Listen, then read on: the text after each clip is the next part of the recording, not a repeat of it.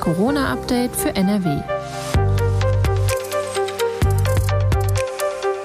Mit Professor Dittmar und Julia Neikes. Hallo und herzlich willkommen zu der letzten Podcast-Folge von Das Corona-Update für NRW im Jahr 2021. Heute ist Mittwoch, der 22. Dezember. Mein Name ist Julia Neikes und ich arbeite in der Videoabteilung der Funke Mediengruppe in Essen. Professor Ulf Dittmar, Leiter der Virologie am Uniklinikum in Essen, ist digital zugeschaltet und beantwortet aktuelle Fragen rund um die Corona-Pandemie. Hallo, Herr Professor Dittmar. Ja, hallo, Frau Neikes. Wir starten mit dem Blick auf das aktuelle Infektionsgeschehen und die neu beschlossenen Corona-Regelungen. Zunächst einmal, die Corona-Zahlen sinken seit einigen Wochen sind auch jetzt im Vergleich zur Vorwoche nochmal gesunken, sowohl in Deutschland als auch in NRW. Wegen der Omikron-Variante rechnen Forschende aber schon bald wieder mit steigenden Infektionszahlen und zwar sehr schnell steigenden Infektionszahlen. Wann und wie erreicht die fünfte Corona-Welle, die Omikron-Welle, nach Ihrer Einschätzung Deutschland und ganz besonders NRW? Ja, wir müssen damit rechnen, dass das eben dann ein paar Wochen nach Weihnachten der Fall ist, also so zwei, drei Wochen nach Weihnachten. Wir wissen, dass ähm, Viren sich immer über Weihnachten verbreiten. Das kennen wir auch schon von den Grippeviren von früher. Das haben wir auch letztes Jahr von SARS-CoV-2 gesehen. Also wir müssen damit rechnen, dass Omikron weiter verbreitet wird in Deutschland über Weihnachten jetzt. Und äh, dass wir, dass so die Welle beginnt zumindest ähm, oder dann deutlicher zu sehen ist, so Mitte Januar. Ich komme auch gleich nochmal ganz konkret auf Weihnachten zu sprechen. Ähm, zunächst einmal in der Bund-Länder-Runde am 21. Dezember, diesen Dienstag, haben sich die Politikerinnen und Politiker auf weitere Maßnahmen zur Eindämmung der Pandemie geeinigt. Ich werde jetzt mal ein paar Beispiele nennen, nicht alle, aber ein paar Beispiele. Sport, Kultur und vergleichbare Großveranstaltungen sollen nur noch ohne Zuschauer stattfinden, also zum Beispiel auch große Fußballspiele. Private Zusammenkünfte von Geimpften und Genesenen sollen nur noch mit maximal zehn Personen erlaubt sein, wobei da ähm, Jugendliche bis 14 Jahre ausgeschlossen sind die aktuellen Zugangsbeschränkungen für Ungeimpfte, also beispielsweise, dass sie äh, aktuell auch nicht mehr ins Kino können oder ins Restaurant gehen können, bleiben weiterhin bestehen. Diese Regelungen gelten ab dem 28. Dezember. Dazu gibt es jetzt unterschiedliche Reaktionen. Einige finden diese Einschränkungen übertrieben und unangemessen, streng, sage ich jetzt mal. Andere hätten sich schon oder hätten sich noch strengere Maßnahmen gewünscht, zum Beispiel die Schließung von Gaststätten und auch ein Verbot von Sport in Innenräumen. Und das am besten auch schon sofort und nicht erst am 28. Dezember. Wie bewerten Sie denn diese neuen Regelungen? Ja, ich glaube, das, was wichtig ist und was richtig ist, ist, dass ähm, Veranstaltungen größerer Art eingeschränkt werden müssen. Wir wissen leider aus Dänemark und auch ähm, aus England, dass Omikron sich vor allen Dingen so schnell verbreitet hat über sogenannte Superspreading-Events, ja, also wo äh, einzelne Personen in ihrem Umfeld sehr, sehr viele andere angesteckt haben an einem einzigen Abend. Ähm, das ist äh, bei Tanzveranstaltungen der Fall gewesen, in Pubs, in äh, Bars und Restaurants. Ähm, und insofern äh, meistens, wenn sozusagen Menschen sehr, sehr dicht beieinander waren, also nicht typischerweise im Restaurant, wo die Menschen verteilt an Tischen saßen, sondern äh, wo es sehr voll war, auf engstem Raum ähm, und große Veranstaltungen. Das heißt, ähm, da muss man jetzt äh, tatsächlich das in Deutschland regulieren. Da sehe ich auch keine andere Möglichkeit, weil diese ähm, Superspreading-Events eben in Dänemark und ähm, in England haben eben auch sehr viele Geimpfte betroffen, die sich da infiziert haben. Die erkranken niemals schwer, ähm, aber sie können sich doch infizieren mit Omikron und können das Virus äh, ziemlich sicher auch weitertragen. Das heißt, gerade diese ähm, sehr unregulierten Veranstaltungen in Dänemark und in England gab es ja gar keine Regeln mehr quasi. Ähm, die sind schon gefährlich und führen zur starken Ausbreitung von Omikron. Das heißt, ähm, die ähm, Kontaktbeschränkungen, die jetzt auch eingeführt werden sollen ab dem 28. Dezember, die halten Sie aber auch für, für notwendig und auch erst am 28. für notwendig oder wäre das jetzt schon früher besser gewesen? Naja, große Veranstaltungen, wie gesagt, und auch ähm, ja, Besuche in Clubs und Diskotheken, ähm, das müsste man so schnell wie möglich unterbinden. ähm, weil das Virus wartet jetzt nicht darauf, dass es nach Weihnachten ist. Ähm, wenn wir solche Super-Spreading-Events in Deutschland haben, wird sich das Virus auch dann schlagartig so verbreiten, wie wir das in England und in Dänemark gesehen haben. Ähm, das sollten wir jetzt möglichst nicht zulassen. Wir diskutieren ja noch andere Aspekte von dem Virus später, aber äh, im Moment sollten wir das so lange wie möglich ähm, sozusagen verzögern zumindest. Ja. Ähm, die anderen Maßnahmen, also zum Beispiel Kontakte im privaten Bereich, ähm, das ist sicherlich gut, wenn wir alle über Weihnachten nicht so viele Kontakte haben. Aber diese Kontaktbeschränkungen im privaten Bereich halte ich sowieso für sehr schwer kontrollierbar. Ähm, Menschen, die nach zwei, über zwei oder fast zwei Jahren jetzt äh, Pandemie sich einfach da nicht mehr dran halten wollen und möchten, das äh, kann man ja durchaus auch nachvollziehen. Äh, die wird man sowieso jetzt nicht erreichen können von diesen Maßnahmen. Das heißt, ähm, da weiß ich nicht, was das uns am Ende bringt. Ich denke, wir sollten appellieren, dass das jeder so handhabt.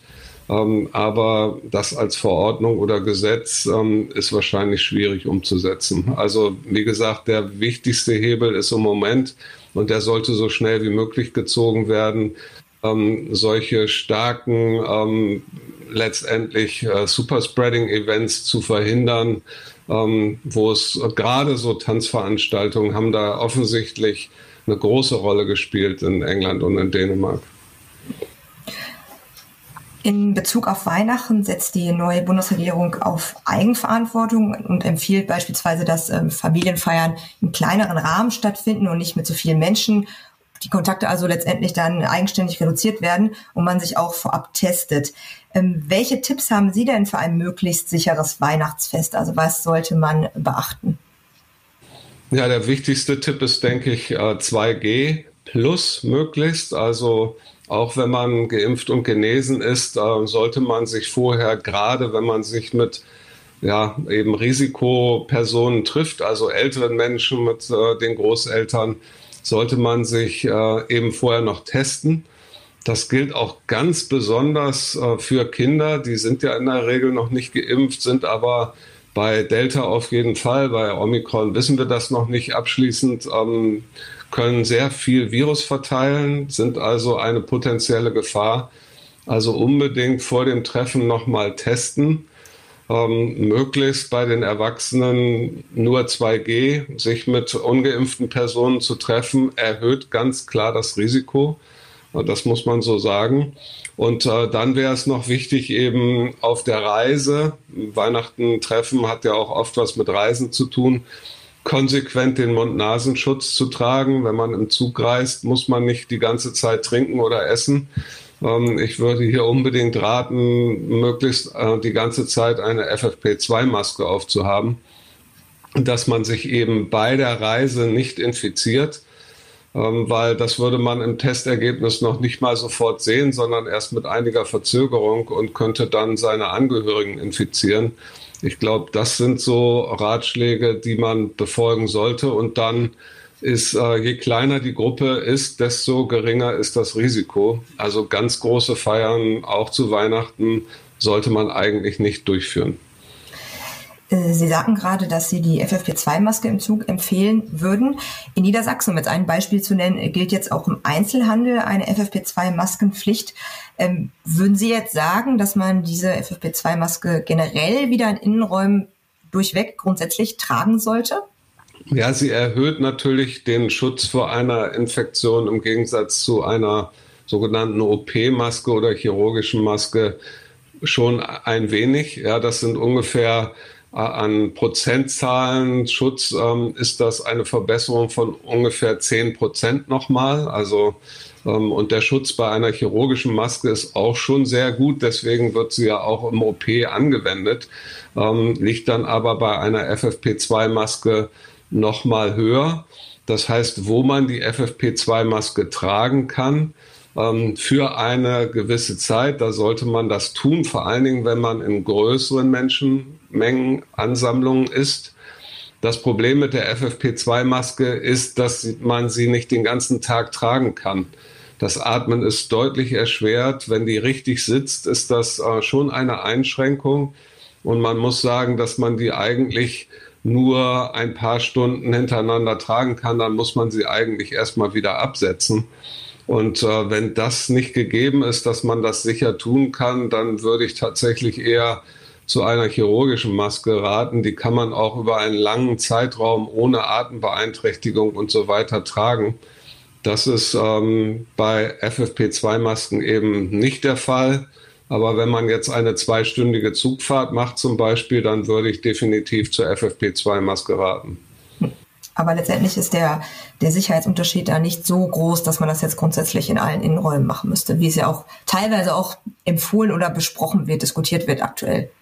Genau, der Sicherheitsunterschied ist nicht gigantisch. Also wir reden hier von ungefähr 85 Prozent Schutz äh, vor solchen respiratorischen Infekten durch den äh, chirurgischen Mund-Nasenschutz zu ungefähr 95 Prozent Schutz äh, durch eine FFP2-Maske. Die muss man aber dann auch wirklich absolut dicht tragen, was nicht so einfach ist. Wenn man eine Brille trägt und äh, die beschlägt mit der Maske, dann hat man die Maske eigentlich schon nicht richtig getragen.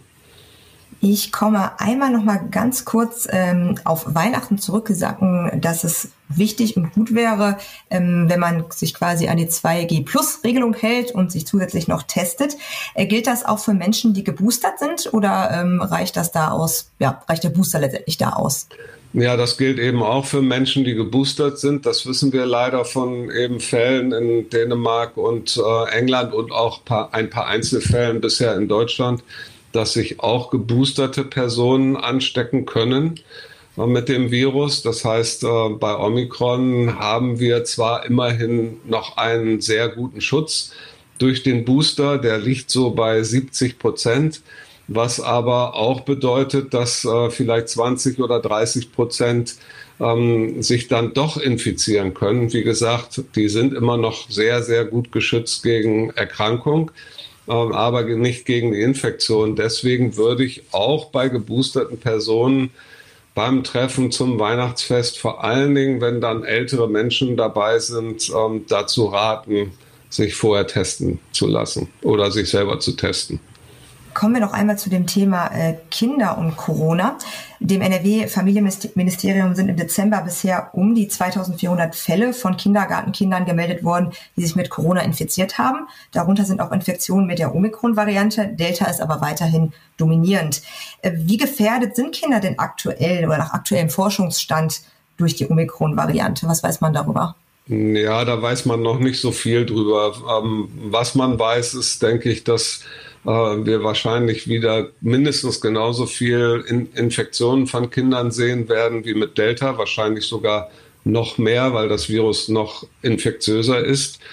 Aber ob wir jetzt plötzlich Erkrankungen in Kindern sehen bei Omikron, wir reden da ja gleich nochmal, denke ich, bei einer Frage drüber, das ist bisher unklar. Das ist ähm, ja insgesamt unklar für Erwachsene und Kinder und für Kinder insbesondere haben wir bisher äh, keine guten Daten. Es, ähm, man sollte annehmen, dass sicherlich schon auch in Südafrika und in anderen Ländern viele infizierte Kinder gegeben hat.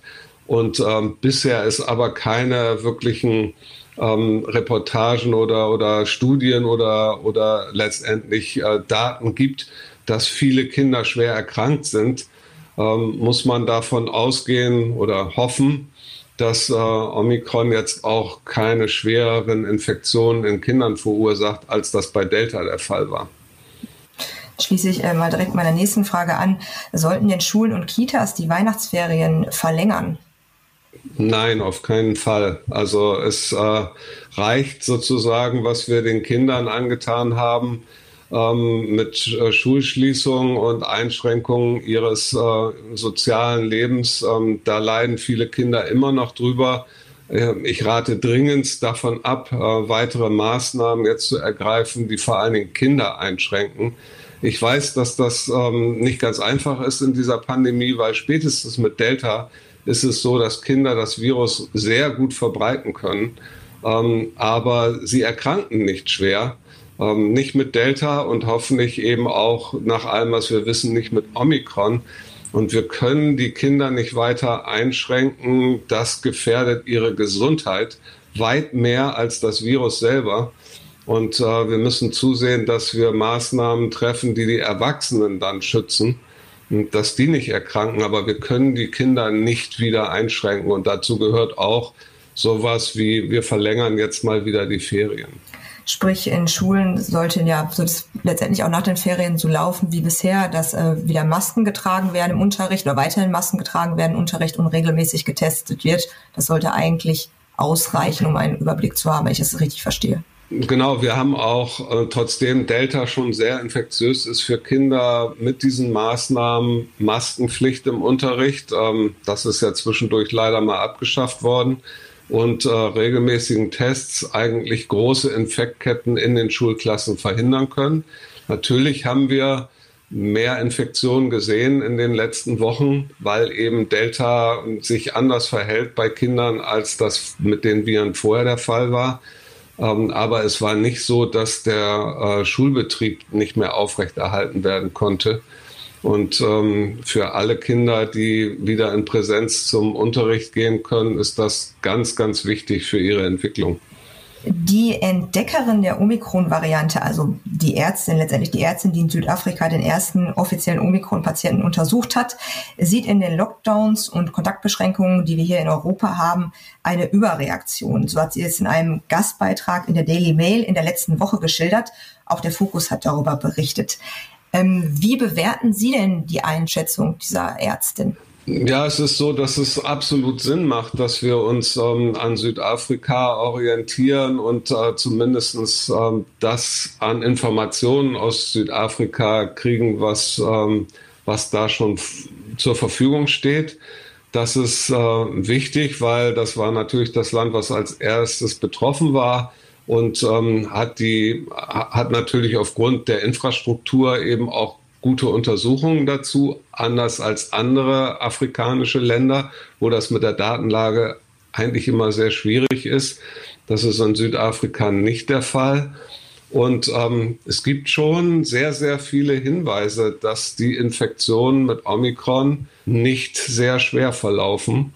Ähm, die gibt es aus Südafrika, die gibt es inzwischen auch aus anderen Ländern. Also auch die USA ist ja inzwischen sehr betroffen. Ähm, und äh, in einigen Regionen herrscht Omikron schon vor, ist die vorherrschende Variante. Und äh, auch da gibt es eben die Berichte, dass die Krankheitsverläufe nicht so schwer sind wie bei Delta-Infektionen.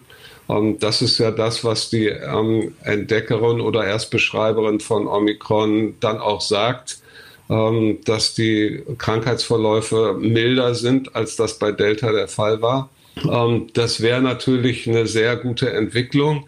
Ich glaube, es gibt noch nicht alle Daten, um das final abzuschätzen, ob das wirklich für alle Gruppen von Menschen mit Vorerkrankungen gilt oder ob plötzlich dann doch eine Gruppe von Menschen sehr stark betroffen sein könnte von diesem Virus. Das wissen wir einfach noch nicht. Wir wissen auch noch nicht genau, wie unterscheidet sich das in vorher geimpften Personen, die sich dann doch infizieren oder ungeimpften Personen?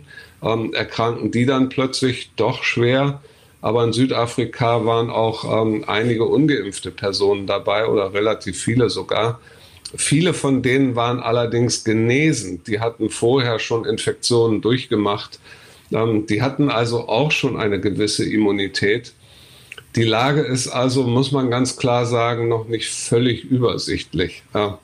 Und insofern ist es, glaube ich, richtig, einige Maßnahmen jetzt zu ergreifen, um eine ähm, super schnelle Verbreitung des Virus zumindest zu verlangsamen. Ähm, wir haben die Maßnahmen vorher schon besprochen, aber ich glaube auch nicht, dass es der richtige Zeitpunkt ist, jetzt in völlige Panik zu verfallen, einen Komplett-Lockdown wieder zu machen mit all seinen medizinischen und sozialen Folgen, ähm, weil wir am Ende noch gar nicht wissen, wie gefährlich für die menschliche Gesundheit dieses Virus eigentlich ist. Und nur das würde ja eine Maßnahme wie einen Lockdown zum Beispiel rechtfertigen, dass es hier eine extrem hohe Gefährdung für die menschliche Gesundheit gibt.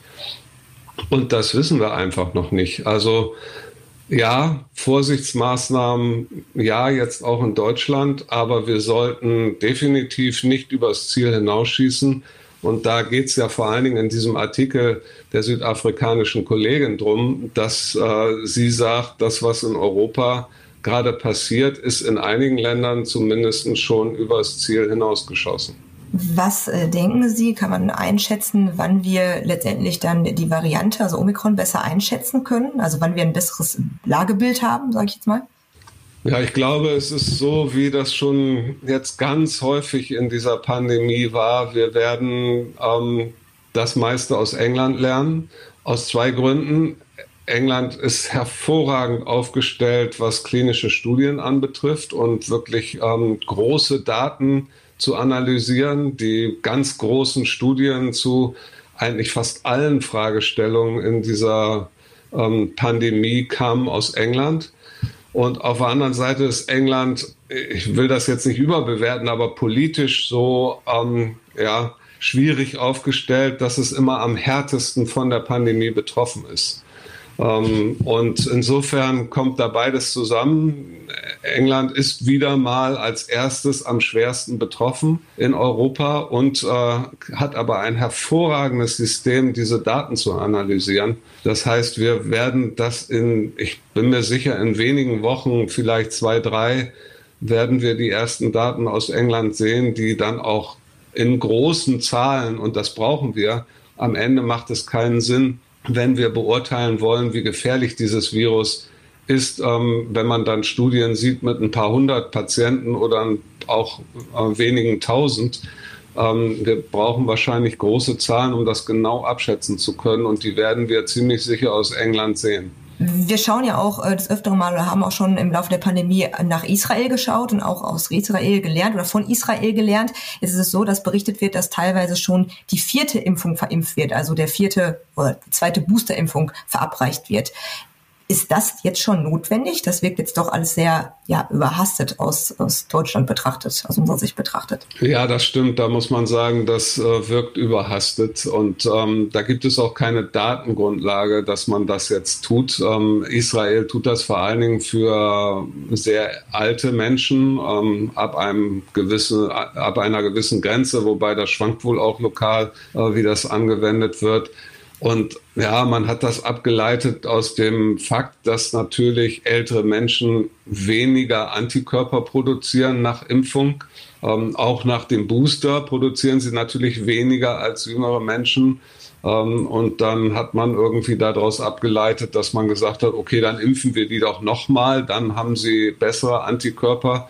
Das mag durchaus so sein, aber ähm, wir wissen ja gar nicht, welche Antikörper eigentlich dann letztendlich den Schutz vermitteln vor der Infektion, vor der Erkrankung, wie viel man da haben muss und ähm, tatsächlich jetzt schon die vierte Impfung zu geben, ähm, basiert jetzt nicht auf wissenschaftlichen Erkenntnissen, muss man sagen, und ist meiner Ansicht nach jetzt auch schon ein wenig Aktionismus, was da in Israel gemacht wird. Zumal wir ja auch äh, noch gar nicht wissen, ob vielleicht äh, ja Omikron oder eine darauffolgende Variante dann doch eher eine leichte Erkältungs, äh, Erkältung auslöst und gar nicht mehr großes Problem für das Gesundheitssystem darstellt. Genau, wir wissen eben nicht, wie, wie schwer die Erkrankungen sind bei Omikron-Infektionen A und B ist es dann auch ja äh, in Deutschland so, dass man eher die Strategie jetzt haben würde, ähm, es wird eventuell ein ähm, Impfstoff entwickelt, der auf Omikron angepasst ist und ähm, das wäre dann irgendwann im nächsten Jahr die vierte Impfung. Ähm, und man fängt jetzt nicht an, mit dem gleichen Impfstoff äh, so oft wie man irgendwie kann zu impfen. Ich glaube nicht, dass das die richtige Strategie ist. Bevor wir zum äh, Ende dieser Podcast-Folge kommen, habe ich noch eine Hörerfrage, die ich einfach mal stelle. Und zwar, ähm, warum bekommt die neue Corona-Variante den griechischen Buchstaben O, also O-Omikron, waren zwischen Delta und Omikron noch so viele andere Varianten.